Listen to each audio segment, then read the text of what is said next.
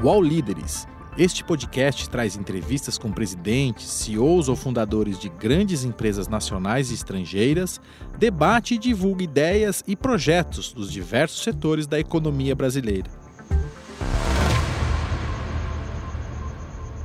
O All Líderes entrevista hoje o presidente da Dog Hero, Eduardo Bayer. Tudo bem, Eduardo? Tudo ótimo. Bacana. É presidente ou é CEO? Eu normalmente me refiro a, como fundador, mas o pode fundador. ser CEO. Bacana. Tudo bem, Eduardo? Vamos lá, então. O que, que faz exatamente a Dog Hero? O Dog Hero é um, é um aplicativo, um site, uh, que conecta pais e mães de cachorro que precisam de algum serviço para o seu animal de estimação com uma comunidade que presta esse serviço. A gente hoje tem três serviços. Então, o serviço de uh, hospedagem, que é o serviço original da empresa. Então, a gente tem uma rede aí de aproximadamente 18 mil anfitriões espalhados em 750 cidades do Brasil, Argentina e México, que quando você vai viajar, você hospeda seu cachorro na casa de uma família. Então, muito mais pessoal do que você deixar num hotelzinho, uh, muito mais parecido com um Airbnb uh, de animais de estimação. Uh, esse é o serviço original da companhia. Em 2018 a gente lançou um segundo serviço que é o serviço de passeios, para que o seu animal tenha todo o exercício físico que, que precisa. E agora, há um mês atrás, a gente lançou um terceiro serviço que é o serviço de creche. Então, quando você está viajando, quando você está trabalhando e não tem, quer deixar seu animal sozinho, uh, não tem quem, quem olhe por ele, cuide dele, você pode hospedar ele também na, na casa de um anfitrião. Uhum. E são só cachorros? Uh, hoje, 96% dos nossos clientes são cachorros. A gente uh, já hospedou cabra, já hospedamos porco, um pouco de tudo, salamandra, mas em breve a gente talvez tenha novidades aí mais institucionais para outros pets. Uhum. Qual que é a diferença entre ser dono e ser pai e mãe? Eu acho ser dono pressupõe uma questão de posse, né? E acho que você, você não é dono do cachorro, você é tutor, você é talvez pai, mãe, se você preferir essa nomenclatura. Você tem que você é um companheiro para ele, você tem que ensinar, tem que, mas a gente não não pensa no animal como um objeto que pode ter um dono. Uhum. É, o que, que, mudou no hábito das pessoas que possuem animais nesses últimos anos? Ah, acho que antigamente né, o animal era aquele animal ah, de guarda ou aquele animal que vivia fora das casas, né? vivia no, no jardim ali. Ah, tinha uma relação de afeto mais distante e Cada vez mais as pessoas moram em centro, grandes centros urbanos, em casas menores, esse animal entra para dentro de casa. Uh, as pessoas, principalmente os mais jovens, começam a ter filhos depois, então uh, tem uma uma certa forma, uma substituição. Em vez de eu ter um filho com 22 anos, eu adoto um cachorro uh, e, e passo a ter uma responsabilidade com esse animal. Então a gente vê bastante disso acontecendo. E, e esse cachorro, esse animal, passa a fazer parte da família. Ele deixa de ser o, o, o Rex que fica fora de casa lá e cuida da casa, e ele passa a ser um membro da família.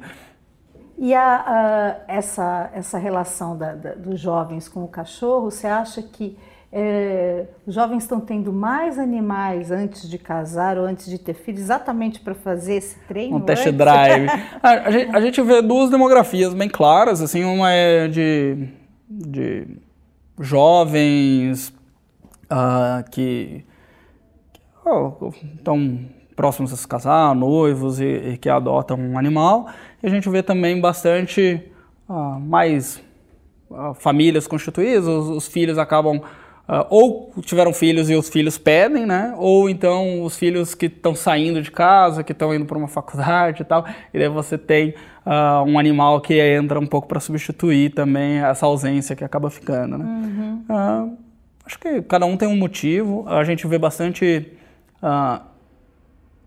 no nosso hall de anfitriões, uma coisa que a gente gosta bastante, assim, a gente tem uh, muitas senhoras idosas, uh, aposentadas, que acabam que têm um super tempo, já não tem mais a, a, aquela a convivência familiar dos, dos, filhos no dia a dia ali acaba abrindo suas casas para receber o, o, os cachorros dos filhos dos outros aí para cuidar deles. Uhum. O que, que, leva as pessoas a terem esses animais exóticos? Você acha ter uma cabra, ou ter um porco, ou ter uma salamandra, ah. a ponto de deixar na casa dos outros para tomar conta?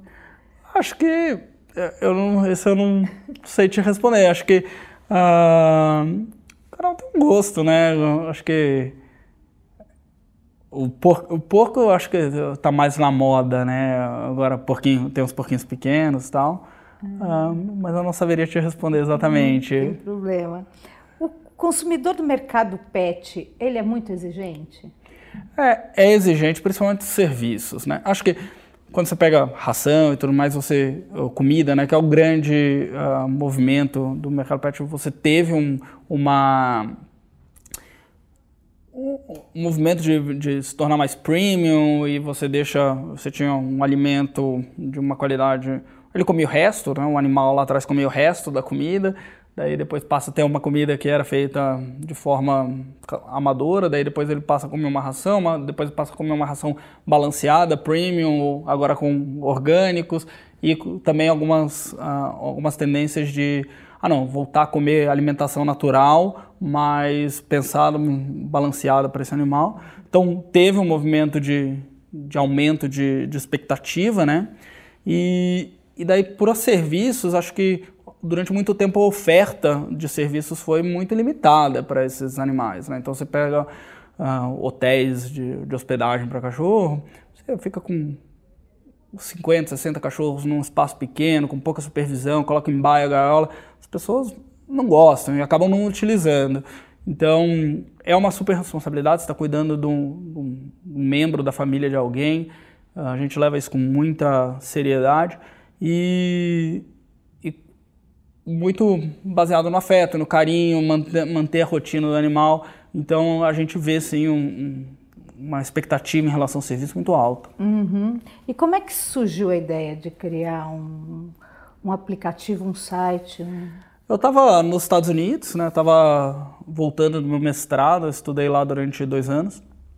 E durante o tempo que eu estive lá, eu trabalhei numa empresa de economia compartilhada chamada Turo. E eu gostei muito do conceito de economia compartilhada, mas achava que não, não gostava tanto do, do modelo de negócio em si. Uh, e estava voltando para o Brasil, pensando, pô, o que, que eu vou fazer, qual que vai ser o próximo passo da minha carreira. E, e nessa também, qual que é o, onde a gente vai morar, falando com minha esposa, falei, pô, e aí, onde a gente vai morar? Ah, quero morar num lugar que dê para ter um cachorro, que eu quero ter cachorro, não sei o quê. Mas, pô, mas a gente viaja, onde que vai deixar o cachorro? Pô, não é possível que não tenha uma solução para isso. Eu comecei a conversar com amigos meus aqui no Brasil, o pessoal falando, cara, de fato é difícil, eu deixo com minha mãe que mora, sei lá, em outra cidade. Meus pais, no caso, moravam em Recife, eu morava em São Paulo, não era uma solução. Não é possível que não dê uma solução para isso. Comecei a conversar com alguns amigos meus que moravam lá nos Estados Unidos e que tinham animais de estimação. Falaram, ah, pô, eu tinha o mesmo problema aqui nos Estados Unidos, mas hoje em dia eu resolvi esse problema. Eu tenho um aplicativo que eu deixo na, na casa da pessoa, a pessoa cuida super bem, tem uma garantia veterinária e tal.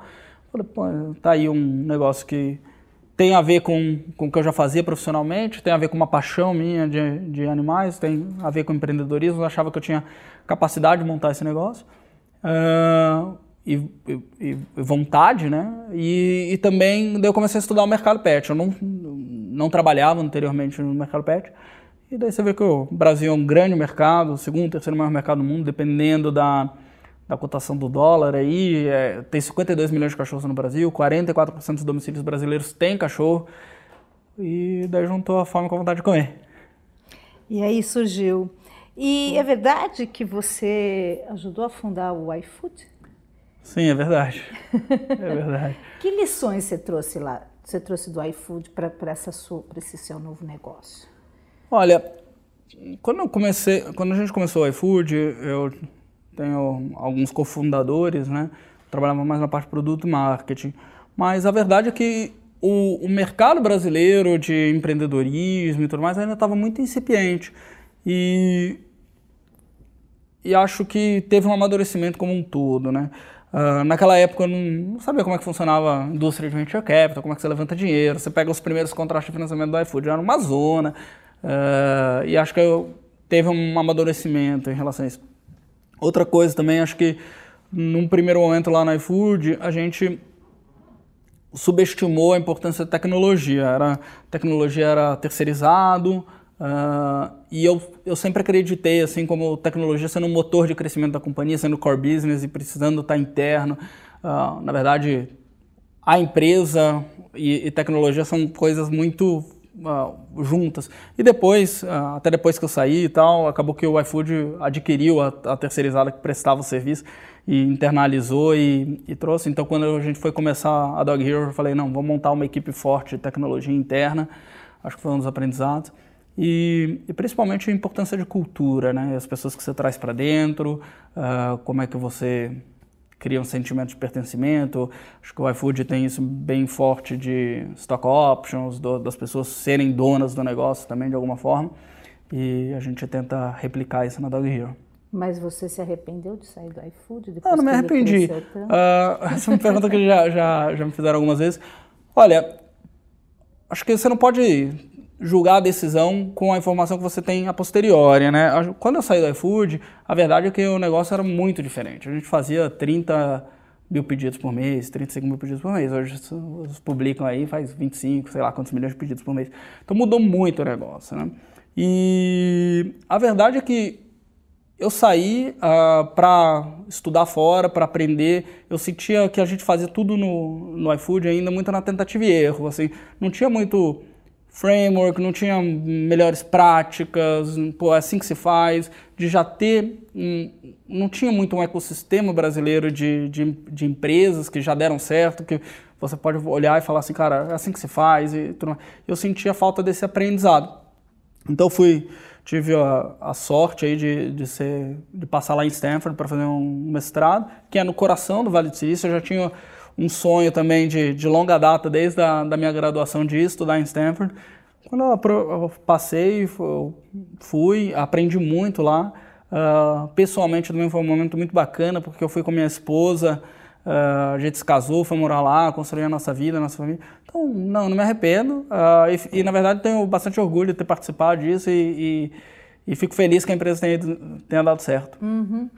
Quais foram os, os principais erros ou problemas que você teve no início do projeto? Quer dizer, que você é, percebeu e falou: não, isso aqui eu mudei exatamente depois de ter um aprendizado interno da plataforma? A gente, a gente busca lá dentro da companhia ter muitos pequenos erros e não muitos grandes erros. E, e, acho que quando a gente falha é justamente quando a gente faz uh, poucos grandes erros. Né? Então, acho que um exemplo disso é quando, há um tempo atrás, acho que faz dois anos e meio, a gente resolveu fazer um projeto. A gente tem um, um componente muito importante dentro do aplicativo, que é a parte de chat, né? onde o anfitrião fala com o cliente, toda a negociação acontece por ali. A gente falou, não, vamos jogar isso aqui fora, vamos refazer tudo do zero e vamos fazer um grande lançamento. E o projeto, obviamente, atrasou pra caramba e a hora que a gente lançou estava cheio de bugs, cheio de problema. As vendas caíram uns 20%, caiu uns 20% aí umas três semanas que depois do lançamento disso. E foi super estressante para a companhia, chegou a ficar uns dias fora do ar. E eu acho que o aprendizado que a gente tirou disso foi assim, cara, como que a gente faz pequenos lançamentos, errar, errar pequeno várias vezes ao invés de fazer grandes lançamentos, uhum. gran, grandes mudanças. É, você falou um pouco do potencial de serviços, do mercado de serviços hoje no país de, de pets, né? Uhum. É, existe alguma projeção da, da Dog Hero de crescimento desse mercado? Como é que está? A gente ainda é pedacinho tão pequeno do mercado que uh, e, e, quando você olha quem que é o nosso concorrente, né? O nosso concorrente não é hoje, não estou brigando por market share com, com outras empresas e tudo mais. O nosso grande concorrente são amigos e familiares. Quando você pergunta para o pai e mãe de cachorro, o que, que você faz quando você vai viajar? Ou que, quem passeia com seu cachorro? A verdade é, quem passeia sou eu, mas daí, ou quando passei, quando é a pessoa que passeia, é, é, bom, né? Mas muitas vezes, ah, eu deixo de passear com meu cachorro, então é não consumption, né? Uh, e também muito amigos familiares. Mas aí o que acaba acontecendo? Pô, eu não consigo viajar com minha mãe, porque a gente não pode viajar na mesma data. Eu não posso, é estressante, eu fico devendo favor, a pessoa mora em outra cidade, eu deixo de viajar. Então, 90% das pessoas que têm cachorro utilizam amigos familiares. E, e aí que está a oportunidade. Então, é um pouco difícil quando você vai fazer essa projeção de de tamanho de mercado, você pega os dados publicados, a gente acha que isso é a ponta do iceberg. Na verdade, tem um mercado potencial gigantesco que, um que depende da gente desenvolver esse mercado. Uhum. Uh, você falou da, dos concorrentes, né? Uhum. E que é o maior, maior, a maior concorrência está na casa, né? Tá na família. Uh, essa concorrência Quer dizer, existe todo um movimento hoje das empresas, inclusive, tentarem liberar né, o, a, a, ida de pets para o trabalho, já tem todo esse movimento. Você acha que é, o seu negócio, o negócio da Dog Hero, ele é, tem um futuro promissor quando as pessoas puderem levar os seus cachorros, puderem levar para o trabalho, puderem levar para o cinema, puderem como é que fica o negócio de vocês? A gente uh, super gosta dessa tendência, inclusive fazemos algumas ações, fizemos acho que o pessoal da Elo 7 recentemente. Uh, a verdade, a gente acredita fundamentalmente que a domesticação dos animais de estimação, dos cachorros principalmente, uh, foram a coisa que mais trouxe felicidade para a humanidade ao longo dos últimos milênios, assim. Então, muito do, do, da forma como a gente pensa o negócio é, cara, a gente quer que mais gente tenha a alegria de, de ter um cachorro na vida deles e a gente está aqui para ajudar esse pai e mãe de cachorro a ser um melhor pai e mãe de cachorro. Então, uh, se as pessoas puderem ter mais animais de estimação, puderem cuidar melhor deles, porque podem levar para casa, para o trabalho e tudo mais. Inclusive na Dog Hero a gente tem um escritório pet friendly, faz questão de, de ser, apesar de ser um pouco difícil aqui em São Paulo achar imóveis, uh, prédios que aceitem animais de estimação, né? Uh, mas a gente fez questão porque é, é, tão gostoso. Então, quanto mais pessoas tiverem capacidade de cuidar bem dos animais, acho que a gente vai estar tá aí para apoiar e vai, vai ter uma oportunidade de crescimento nesse processo. Você acha que, que as empresas ainda têm esse, não sei se é um preconceito ou se ainda tem essa restrição em receber animais é, e, principalmente é, o mercado imobiliário ainda tem um certo preconceito em relação aos animais. Ah, acho que isso vem um pouco do, do, dessa ideia do, do, cachorro fora de casa, né? Acho que o cachorro de guarda e, ah, meu Deus, esse atacar. Acho que é pouco isso hoje em dia. Uh, fora isso, a verdade é que você precisa ter uma adaptação para ter o cachorro dentro do escritório. A, a, gente aprendeu isso ao longo do tempo. O cachorro faz sujeira, faz bagunça. Então, uh, não dá para você ter carpete e tudo mais. Então, você tem que pensar de antemão como que você faz um, um ambiente que seja agradável, efetivamente, para para esse animal também, né? Acho que também colocar uhum. ele num, num, cubículo não vai ser nem agradável para o animal. Uhum. E quais são os serviços mais procurados dentro da plataforma? É o aluguel? É, o, é a creche já está passando? Aluguel não, a gente não aluga ah, cachorro. Desculpa, a gente não aluga é o cachorro. passear? O, é o... O, o serviço principal da companhia ainda é o serviço de hospedagem, o serviço do qual a companhia nasceu, uhum. mas cada vez mais a gente está se tornando um hub de serviços. Então a ideia é que em diversos momentos da sua vida, sempre que você precisar de ajuda para cuidar do seu animal, a gente vai, vai dispor de um serviço para isso. Então a gente lançou Daycare muito recentemente, o crescimento tem sido uh, surpreendentemente bom, assim, superando todas as expectativas. Uh, passeios, a gente hoje está presente em 27 cidades, cresceu umas quatro vezes em relação ao ano passado, então um crescimento bem sólido e a gente cada vez mais uh, se enxerga como uma companhia multisserviço. Uhum. Quem que é o cliente da Dog Hero? do lado de quem uh, utiliza o serviço e quem que é, quem são essas pessoas, ou qual é o perfil delas que hospedam esses animais? Tá bom. Aí eu tenho que fazer. Vamos, vamos começar pelo cliente, o que está hospedando.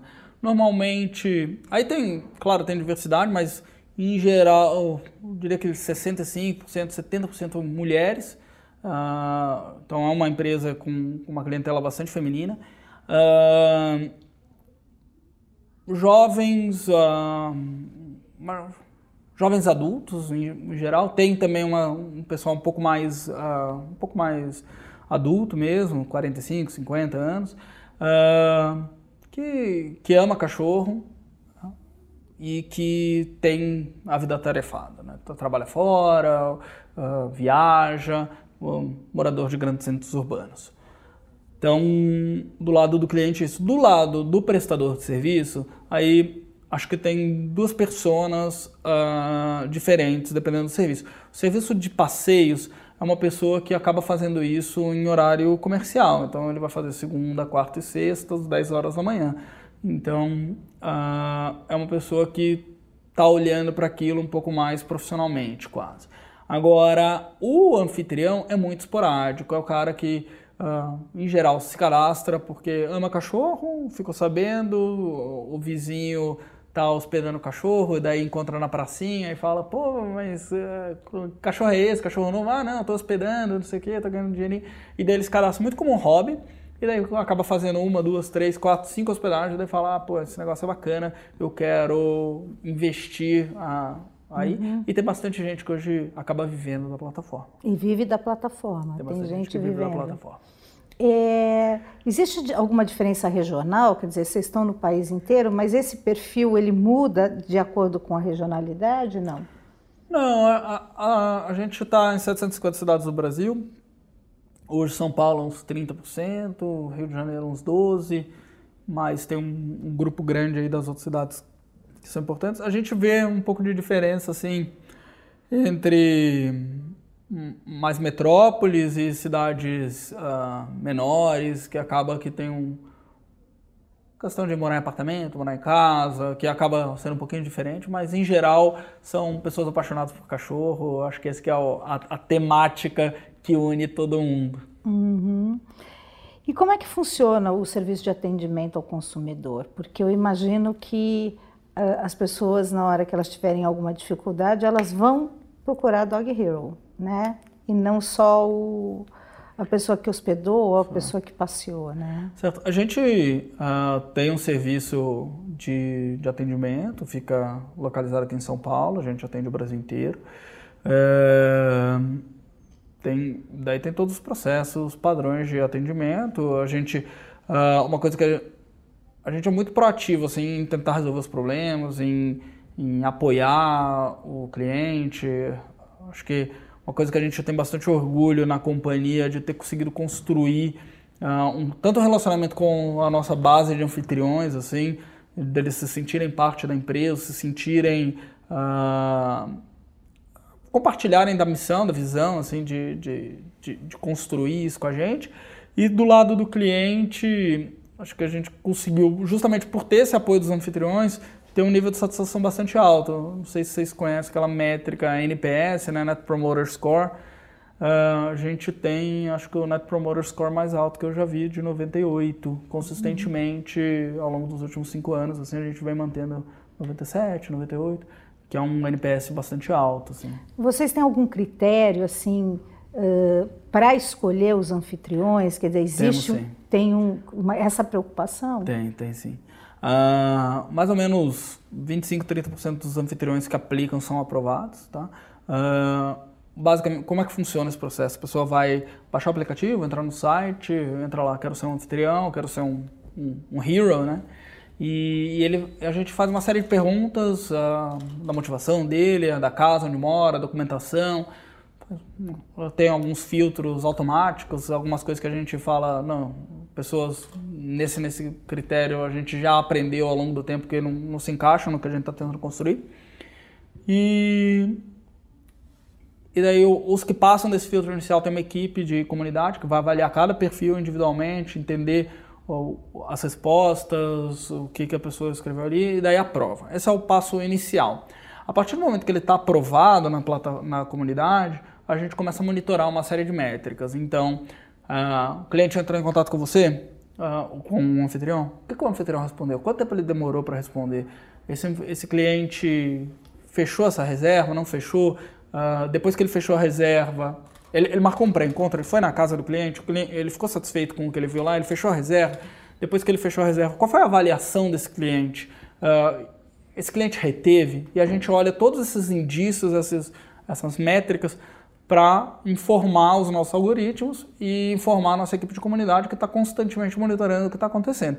Então, se por acaso alguém dá uma nota baixa para um anfitrião, alguém vai ler essa avaliação, vai entrar em contato com o cliente, vai uhum. entender o que aconteceu e eventualmente a gente uh, faz a depuração da nossa comunidade descadastrando esse anfitrião. E aí você, você deu um número de 25 uh, de quem entra na plataforma, 25% é aprovado. Ou seja, os outros 75% são reprovados, é isso? Sim. E aí você consegue manter uma base grande de, de, de anfitriões com, com gente, essas aprovações? Uh, felizmente tem muita gente apaixonada por cachorro no Brasil que está disposta a abrir suas casas. Então a gente busca uh, ter pessoas que a gente confie mesmo uhum. na plataforma. O que, que pode reprovar um, um, um A gente vê algumas coisas, assim. Acho que quando a gente não tem muita confiança sobre a segurança do imóvel, tem alguns imóveis, por exemplo, que não tem um portão que a gente vê que é confortável de que o animal não tem uma rota de fuga, por exemplo.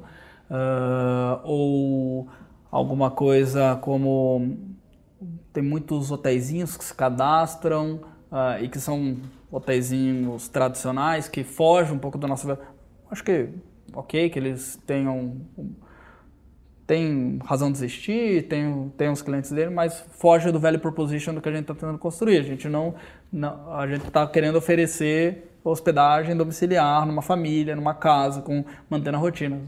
Ficar com um hotelzinho com 50 outros cachorros foge do, do propósito. Então a gente não aceita esse tipo de gente. Tem tem alguns indicadores também que a gente vê de que, que são correlacionados com a performance e satisfação do cliente no longo prazo, que a gente foi aprendendo ao longo do tempo. Eu não posso abrir todos os critérios, porque senão o pessoal vai começar a reca a, a plataforma. Muito bom. É, tem alguma curiosidade que nesses anos que vocês abriram, que você consiga lembrar e consiga compartilhar com a gente algumas coisas curiosas? Ah, tem, tem, tem sim.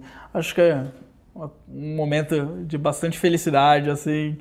Ah, quando a gente recebeu um Baby Hero, que na verdade era uma anfitriã que hospedava o cachorro do, de um cliente e começou a hospedar várias vezes e através do animal uh, identificaram coisas em comum, começaram a sair, não sei o que, casaram-se. E e daí quando ela estava grávida ela contou pra gente essa história, mandou fotos depois quando o bebê nasceu. E acho que foi super bacana ter participado dessa história. Uh, tem uma história que, que para mim foi bastante marcante, que foi bem no comecinho da Dog Hero, um animalzinho que não andava mais, tá paraplégico, e, e a anfitriã recebeu esse animalzinho e, e construiu uma cadeira de rodas para esse animal. E, e, ela ficou com ele durante acho que 12 dias e ensinou o animal a, a, a utilizar a cadeira de rodas e voltou para casa com mobilidade, assim, então super bacana também. Muito bom. Vocês a plataforma acaba transformando uh, cidadãos comuns em empreendedores. Né? Você me disse que alguns estão, inclusive, vivendo basicamente da plataforma. Sim. Como é que vocês capacitam essas pessoas? Como é que vocês. Ótima, uh, ótima pergunta. Levam? A gente tem um módulo de e-learning, uh, onde a gente tem uma série de conteúdos que a gente manda para eles, seja por e-mail, seja no.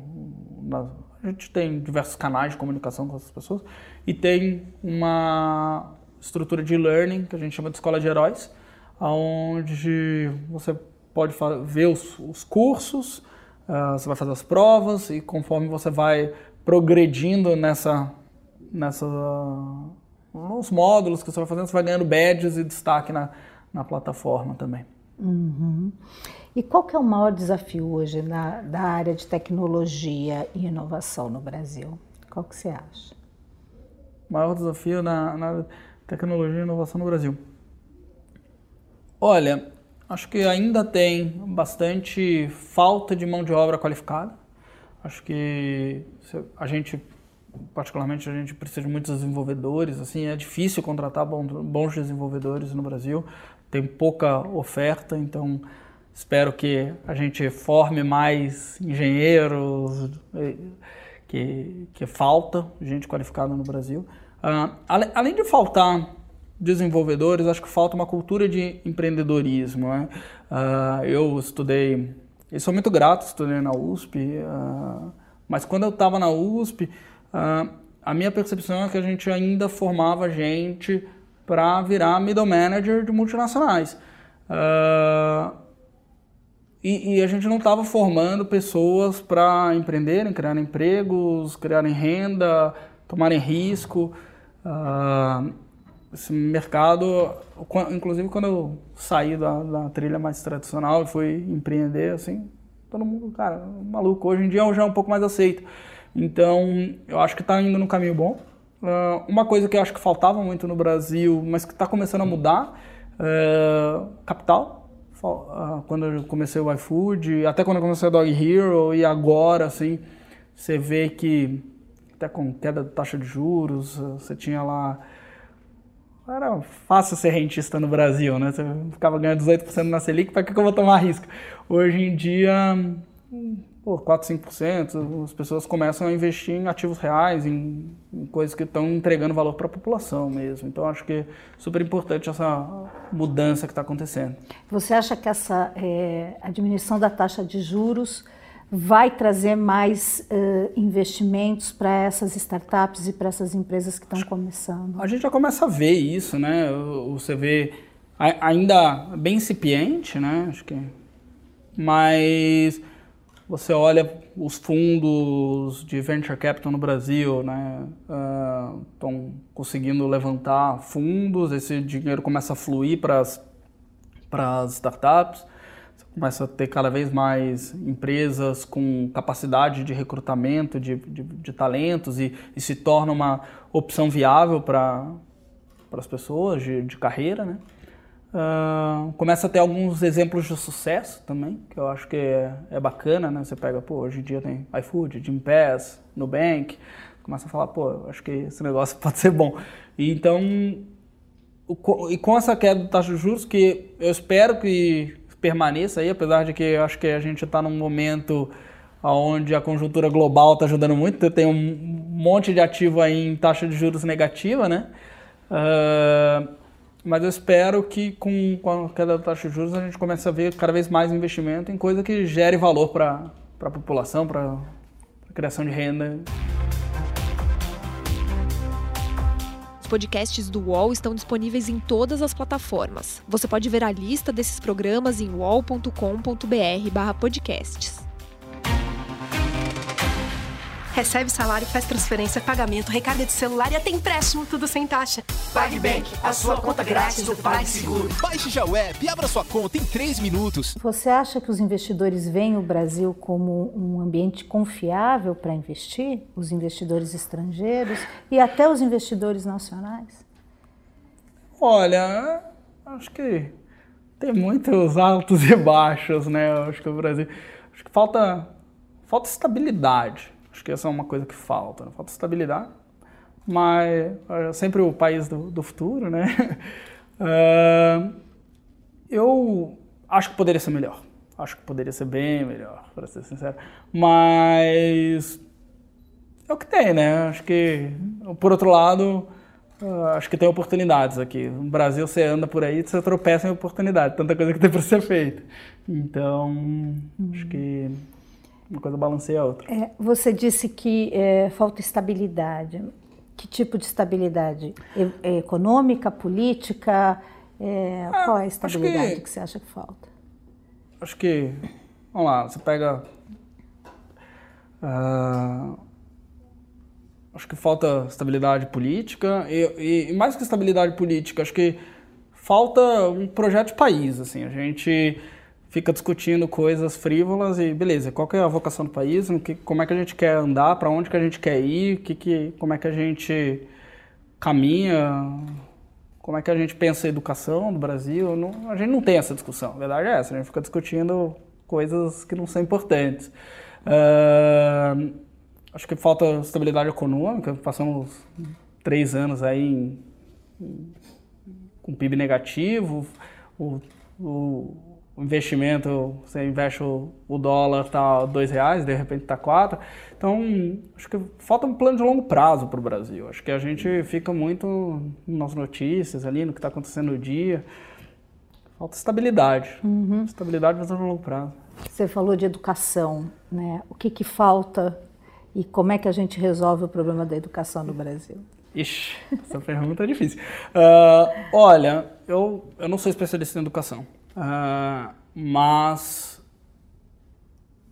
minha uh, percepção é que falta educação básica, falta ensino de matemática, de português, Uh, eu, a impressão que eu tenho, apesar de não ser é que a gente gasta muito do, do, do, do budget, do, do orçamento com educação em universidades e enquanto deveria estar pensando em educação básica. Eu acho que a gente deveria pagar mensalidade pelas faculdades públicas.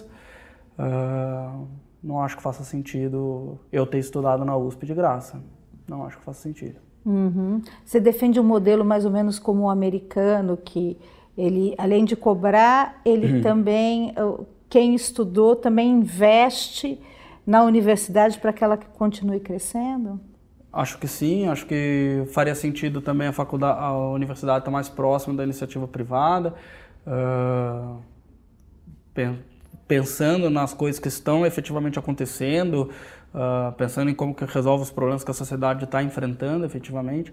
Uh, acho que deveria ter formas, obviamente, de financiamento e de acesso à população carente às universidades, mas não acho que faça sentido um modelo onde a gente pega, tem uma escola básica ruim, uh, maltrata esse aluno durante a, a vida escolar dele inteira e depois a gente vai dar universidade grátis para pessoas que conseguiram estudar nas melhores escolas privadas e pagar cursinho.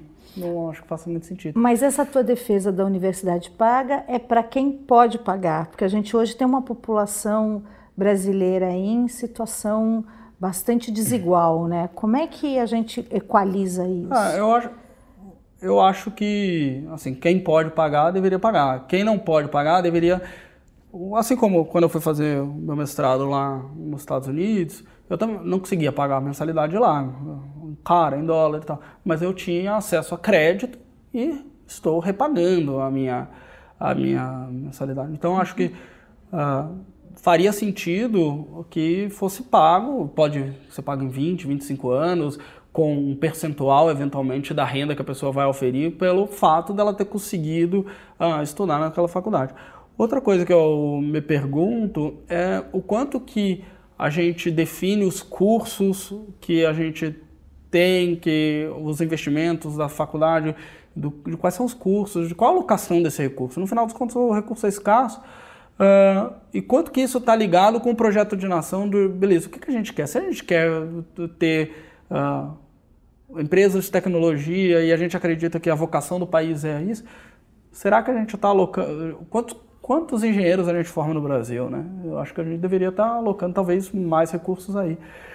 Então, mas eu, eu acho que é um problema super difícil.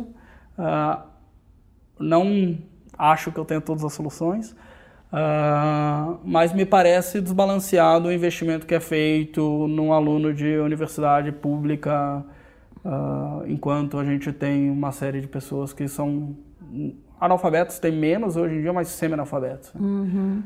É, falando um pouquinho dessa questão da, da, da né, do, do, plano do Brasil, que o que o Brasil quer ser, e dos cursos que refendariam esse, esse, esse uhum. plano de governo, é, mas você não acha que os recursos precisam uh, estar alocados em, em, em, diversas áreas do conhecimento para que a gente tenha um país mais plural?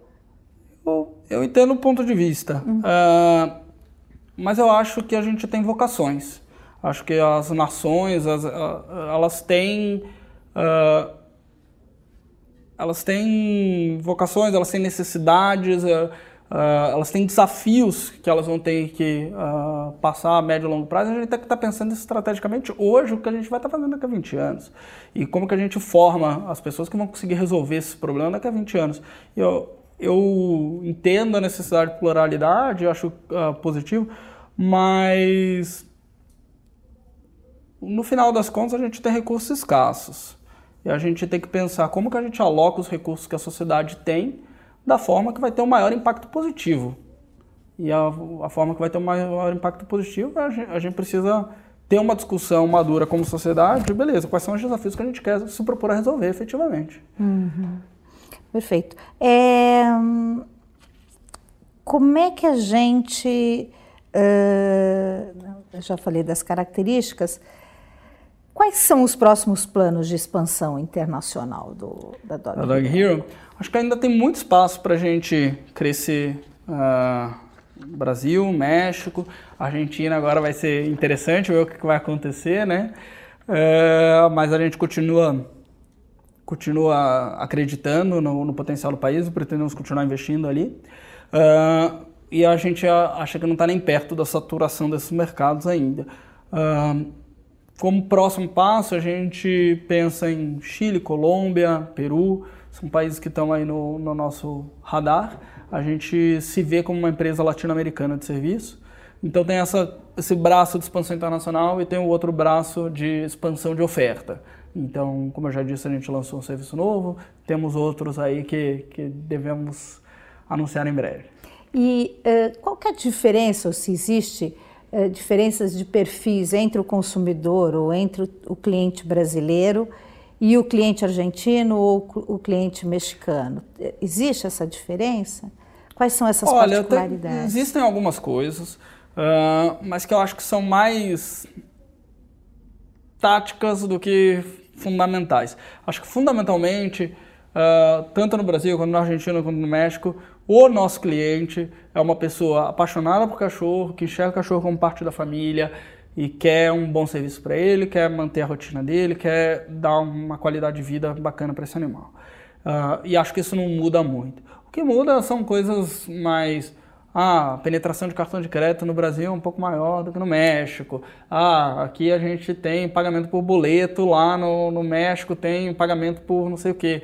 Uh, aqui a penetração de smartphones é X lá, mas acho que são coisas pequenas dentro do, do grande construto que é, beleza, pessoas apaixonadas por cachorro que, que querem qualidade de vida para eles. Mas existem, né? Quer dizer, é, existem alguns. o Brasil, uh, por exemplo, é mais, se usa mais o smartphone do que no México? Sim, a penetração do smartphone é maior no Brasil, a penetração de cartão de crédito é diferente, uh, uhum. o, a, a, o hábito de compra online ainda é um pouco mais uh, comum no Brasil do que no México, por exemplo. Uhum. Perfeito. É... Existem novos planos de aporte para a Dog Hero uh, nos é. próximos meses? Nos próximos meses, não. Uh, a gente recebeu uma rodada de investimento agora em fevereiro do, desse ano. A gente está bem capitalizado pro, por enquanto. Uh, isso posto, a gente está constantemente pensando aí na, nas oportunidades que estão à frente e, e, pensando como que a gente consegue acelerar a companhia, mas não temos nada aí no, nos, nos próximos meses para Uhum. A gente falou de crise ali atrás. A crise impactou de alguma forma os negócios? É, é, é uma boa pergunta, já me perguntaram isso. A, a, verdade é que a gente só viveu na crise, né? Porque a companhia uh, nasceu em 2014 e desde então, uh, no começo era bem pequenininha, e desde então tem essa turbulência no Brasil. Então não, nem sei te responder tão bem. Uh, mas o que, que, a gente vê? A gente vê que, uh, sim, quando você tem uma. compressão do poder de compra da população, as pessoas acabam deixando de viajar menos, apesar de que o mercado pet é um mercado muito resiliente, cresce mesmo com, com crise. Então, tem alguma coisa das pessoas que deixam de viajar. Por outro lado, a gente tem tido talvez um pouco mais de facilidade de atrair uh, pessoas dispostas a, a, receber o cachorro em casa, ou fazer um trabalho de dog walker, uh, justamente por, pela essa necessidade de geração de renda. Mas eu espero que, que a gente passe essa crise, que retome o crescimento econômico. Acho que estou esperançoso aí para o próximo ano imagino que isso vai ajudar a companhia, mas a gente cresce independentemente da crise. Uhum. E quais são os assuntos que você acha que deveriam ser tratados na reforma tributária? Olha, uh, de novo, não, não, sou um especialista uh, em tributação no Brasil, mas a minha impressão é que é complexo, uh, tem muitos tributos, então faz sentido simplificar. Uh, você tem uma concentração, ao meu ver, de tributos na esfera federal e isso faz com que os, os estados e os municípios fiquem na mão desse, do governo central e as pessoas, no final das contas, vivem no município, vivem, vivem no estado. Né? Então, acho que faria sentido um, o pacto federativo que uh, distribuísse um pouco melhor esses recursos. Uh, acho que a gente tem uma coisa perversa de tributar emprego, uh, que, o, que o país mais precisa de emprego. Né? E a gente tem uma taxa, uma carga tributária em emprego gigantesca, e a gente tributa consumo, que faz com que seja regressivo. Então faz com que o pobre acabe, como ele consome a maior parte da, da, da renda dele, ele acaba pagando mais tributo, que para mim não faz muito sentido. Então, ao meu ver, a gente deveria ter uma tributação maior da renda, menor do consumo, uh, mais simplificado. Tem uma dificuldade de evasão fiscal, né, quando você começa a tributar muita renda. Também acho que não deveria ter tanta tributação no lucro das companhias, e sim na distribuição, porque o lucro deveria ser reinvestido para gerar mais emprego, gerar mais renda para o país. E, e sim na distribuição de dividendos, que acho que a gente tributa pouco. Mas acho que é um assunto super complexo, porque você aumenta a tributação na renda, daí começa a ter mais evasão, é mais fácil tributar lá no começo da cadeia, aí eu já não consigo entrar no como resolver esse problema. Para você, na Dog Heroes, o que que, uh, o que que mais atrapalha? É a burocracia, é a quantidade de impostos ou é o valor do imposto? Eu acho tributação sobre o emprego, acho que no final das contas a gente tem 75 funcionários hoje, e, e é um peso grande. Uh, acho que tem um.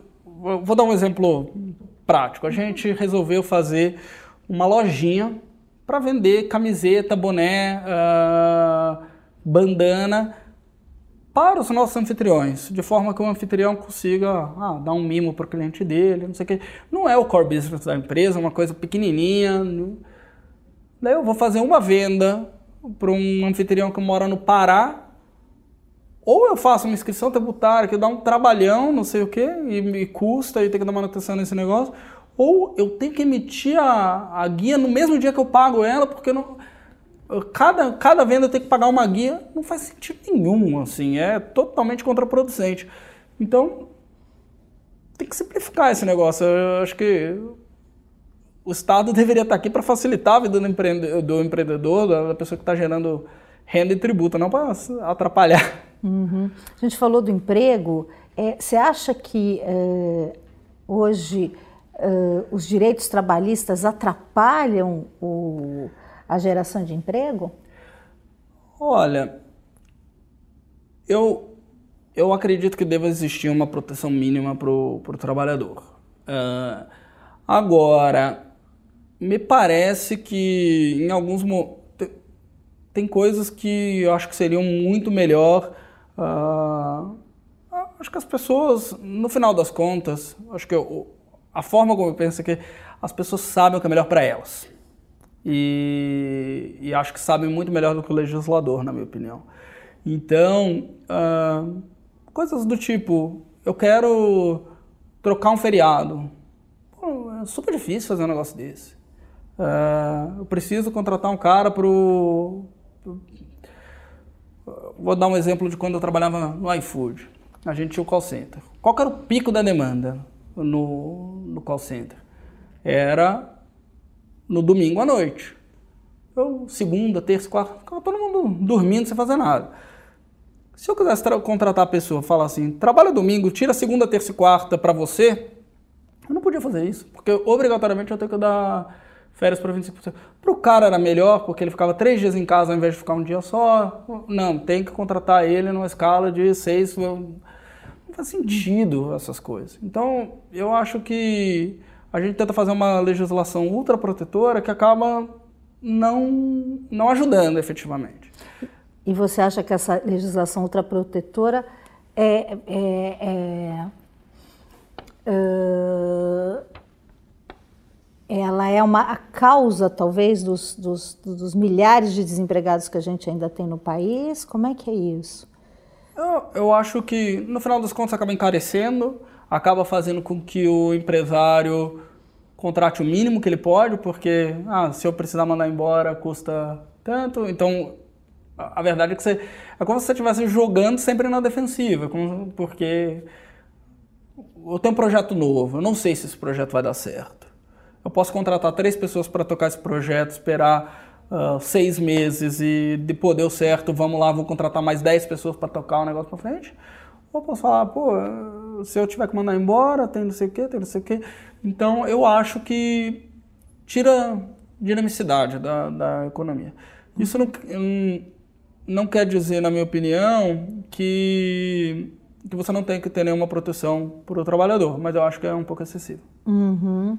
E aí, o que, como é que a gente faz para tirar esses 13, 12 milhões de trabalhadores é, é, do desemprego? que atitudes o governo, que atitudes a sociedade pode tomar? Eu acho que assim, estabilidade, uh, previsibilidade.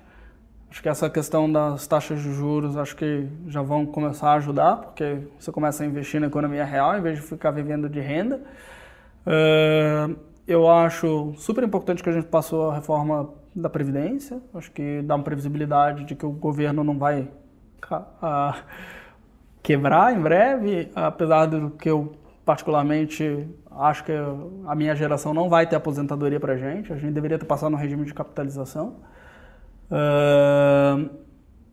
O, acho que se, o que seria bom seria bom se a gente tivesse maior estímulo à geração de renda, geração de, de empregos. Então, diminuiria um pouco a carga tributária em cima do emprego. Acho que diminuição da carga tributária em cima do consumo também é bom quando as pessoas consomem. Você gera renda, você gera trabalho. Acho que tirar um pouco. Acho que uma das coisas que, que para mim não faz muito sentido no Brasil é a questão do limite da, da do passivo limitado, né? da, da, da companhia ser limitada. Você, no, a verdade é que no Brasil uma limitada é ilimitada, né? Então qualquer coisa que acontece recorre sobre o, o passivo do empreendedor, o, o, patrimônio do empreendedor. Eu acho que isso é um totalmente contraproducente para o país, porque você faz com que pessoas que poderiam estar tá empregando, poderiam estar tá, uh, investindo no país tenho medo, não quero. É um risco que não, acho que ninguém quer tomar. Então, são coisas que eu olharia com carinho. Me fala um pouco dessa previdência que você falou que a sua geração não, não terá previdência pública, é isso que você é, imagina? É, eu acho que sugestão para quem é da minha geração, faça uma previdência privada, invista uh, seu próprio dinheiro, guarde ele, uh, porque minha percepção é que a previdência pública não vai existir quando a gente uh, tiver para se aposentar. É, é, impagável essa conta. Mesmo com todas essas modificações que o governo conseguiu mesmo, passar. Mesmo com todas essas modificações.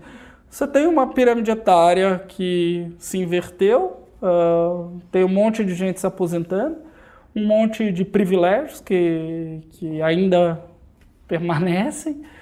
Uh, é uma conta impagável. É uma conta impagável. O que a gente fez foi colocar um band-aid, na minha opinião. Melhor do que não ter feito nada. Mas daqui a cinco anos a gente vai estar discutindo outra reforma previdenciária. E como é que a política interfere nos negócios?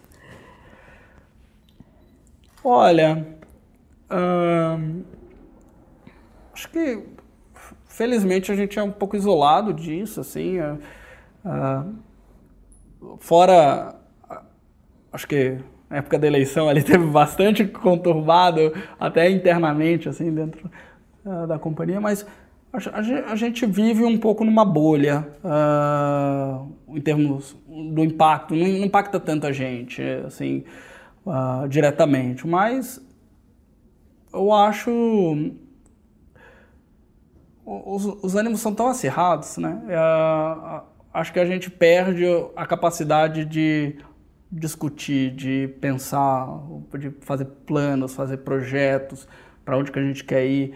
E acho que isso tem reflexos não só na, na política de Brasília, mas como tem reflexos uh, no nosso dia a dia, na forma como a gente interage com o outro, com, na forma como a gente pensa a solução de problemas de forma co-criativa, de, de cocriação. Eu acho que a, a, a, sociedade brasileira tem perdido isso com esses acerramentos dos ânimos. Uhum. E o Brasil está menos corrupto? O Brasil está menos... Olha, é trick. Eu acho que para resolver o problema da corrupção não basta tirar o PT. Uh, é, acho que o problema é mais grave que isso. Acho que você tem uma série de desalinhamentos uh, da estrutura de como que você se elege, de como que você financia a sua campanha, de como uh, com quem que ficam suas alianças. Você tem uma máquina estatal super inchada, uh, com um monte de privilégios, um monte de pessoas penduradas nela. Uh, tem um monte de empresas estatais que, ao meu ver, não deveriam existir, uh, porque acaba virando um ninho de apadrinhamentos e tudo mais. E eu acho que isso não mudou. Isso continua sendo igual. Agora, sobre essa pergunta, se eu acho que foi hum, diminuiu a corrupção, eu acho que pelo menos a gente a sociedade tentou mostrar que as coisas têm um pouco de limite. Ah, se vai resolver, não vai resolver, eu acho que é um processo, mas eu acho que não pode não pode andar como se, ah, não, não tem problema, tá todo mundo vendo e descarado e, e, a, e a coisa é assim mesmo e tá tudo bem, vamos passar pano, não vamos passar pano. E você falou da estatização, que algumas empresas não deveriam continuar estatais. Uh, o que, que, você acha da você é, é a favor da privatização das Sou estatais e que estatais você privatizaria? Todas. Todas. Todas. Energia. Não é, não é função do governo ter empresa. A função do governo, a, a empresa, ela é por natureza privada. Ela pode prestar serviços, uhum. mas eu não não acho que faça sentido a gente ter um correio. Não acho que faz sentido. Não acho que faz sentido a gente ter uma estatal de petróleo. Não, não. Uhum. Acho que não é função do Estado. Mesmo empresas, por exemplo, é, eh, como saneamento básico, como Você empresas de serviços mesmo... essenciais para a população pobre, por exemplo. Você pode prestar esse serviço da mesma forma, com mais qualidade, mais acessível, mais eficientemente, com menos corrupção através do, uhum. do da iniciativa privada. Você acha que Exemplo, uh, telefonia telefonia, ah, precisa ser estatal, precisa ser estatal. Hoje você compra um celular a cinco reais na banca de jornal. Acho que o melhor exemplo possível, um serviço prestado para as pessoas, as pessoas precisam ter acesso, precisa ser barato, muito mais acesso muito mais barato uh, com concorrência. Agora, acho que uma diferença que, da minha opinião, para para outras, eu não acho que faça sentido a gente transferir monopólios do Estado para a iniciativa privada. Acho que você tem que criar incentivos para deixar de ser monopolista, para você efetivamente ter competição. Daí você tem serviços melhores e mais baratos. Tais como? Tais como, acho que um pouco o exemplo das telecoms nesse sentido foi bom. Você, em vez de pegar e pegar a Telebrás e privatizar ela, você quebrou em várias empresas, Hoje você tem uma Vivo, uma Claro. Então, pegar uma Petrobras e vender a Petrobras por uma iniciativa privada, ele vai continuar sendo monopolista no Brasil. Então, acho que você deveria criar incentivos para. Acho que nos Estados Unidos você tem lá o caso da AT&T e tudo mais, acho que são bons exemplos. Mas você acha que colocando na iniciativa privada melhora a qualidade dos serviços? E aí eu vou continuar nas estatais, na, no, no serviço de telecom. É, eles não estão há muita reclamação em relação às empresas de telefonia no país? Uh, acho que ainda é, de certa forma, oligopolizado, mas eu tenho certeza que é muito melhor do que se fosse estatal. Uhum. E a, a, eu acredito que a competição acaba resolvendo esses problemas. Então, uh, tudo que o governo conseguir fazer para estimular a competição, e acho que aí é bem diferente de escolher os quem são os amigos do governo, quem que recebe o financiamento do BNDES, qual que é o campeão nacional. Uh, acho que é tudo que for pró-competição acaba, no final das contas, sendo melhor para o cliente. Uhum. O melhor empreendedor é o mais jovem ou o empreendedor que começa a empreender mais velho? Acho que é difícil você falar isso. Uh, acho que tem uma questão de ser jovem de espírito, né? Acho que você não precisa ser obrigatoriamente jovem de idade, mas acho que uh, tem uma questão do, do empreendedor de ser inquieto, de querer fazer coisas diferentes, de não se conformar com o status quo das coisas. E eu acho que o que eu chamo de ser jovem de espírito é um pouco isso. Uh, agora, eu acho, eu, eu, eu me sinto hoje mais preparado para empreender é, do que quando eu comecei o iFood. Uh, tá certo, o iFood deu super certo e tal, mas uh, acho que eu me sinto mais preparado hoje em dia. Então acho que tem um benefício de você ter trabalhado, ter experiência, já ter passado por algumas coisas, já ter uh, tido a oportunidade de aprender e não ter tanto essa ânsia. Agora, eu, já me perguntaram isso de outra forma e acho que a minha sugestão é assim, não passe 10 anos para ter dois anos de experiência. Então, se você vai trabalhar em algum lugar, procure um lugar que naqueles dois anos, naqueles dois anos você vai aprender para caramba, uma empresa de alto crescimento, alto impacto, onde você está trabalhando com pessoas que te desafiam, que te mentoram, que te, eh, que você aprende. Não gaste 10 anos para ter dois anos de experiência. Uhum. E aí a gente vai terminando. Quais são as dicas práticas para ter uma carreira de liderança para ter uma carreira de sucesso? Dicas práticas. Olha, acho que uma coisa é se colocar em, em, em situações onde você aprenda. Acho que. Uh, e aí tentar se cercar de pessoas boas, pessoas inteligentes, que, melhores que você, que te desafiem. Uh, um ambi ambiente de crescimento, acho que uh, quando as coisas crescem, as oportunidades aparecem. Então, como que eu consigo me inserir em indústrias, em, empresas que estão crescendo, em times que estão uh, crescendo? Acho que aí sempre tenho bastante oportunidade de, de crescimento. Uh, acho que tem uma coisa também de. Depois que você começa, de, de, de pensando um pouco mais para quem está procurando uma carreira empreendedora, um dos passos mais difíceis é começar. Uh, acho que tudo te leva a não começar, a não tirar do papel. Acho que depois que você começa a mover, que você começa a criar alianças, você passa a acreditar naquilo, aquilo vai, aquela convicção vai crescendo, você daqui a pouco é aquele negócio, um sonho sonhado coletivamente, Uh, é um sonho, senão é uma maluquice, né? Uh, então eu acho que quando você começa, que você começa a trabalhar, começa a criar alianças, você, você começa a acreditar naquilo e acho que acreditar no que você está fazendo acho que é super importante. Uhum. E quem que é o melhor amigo do homem? Ah, é o cachorro. Sempre? Sempre. então tá bom. Muito obrigada, Eduardo. Obrigado a você.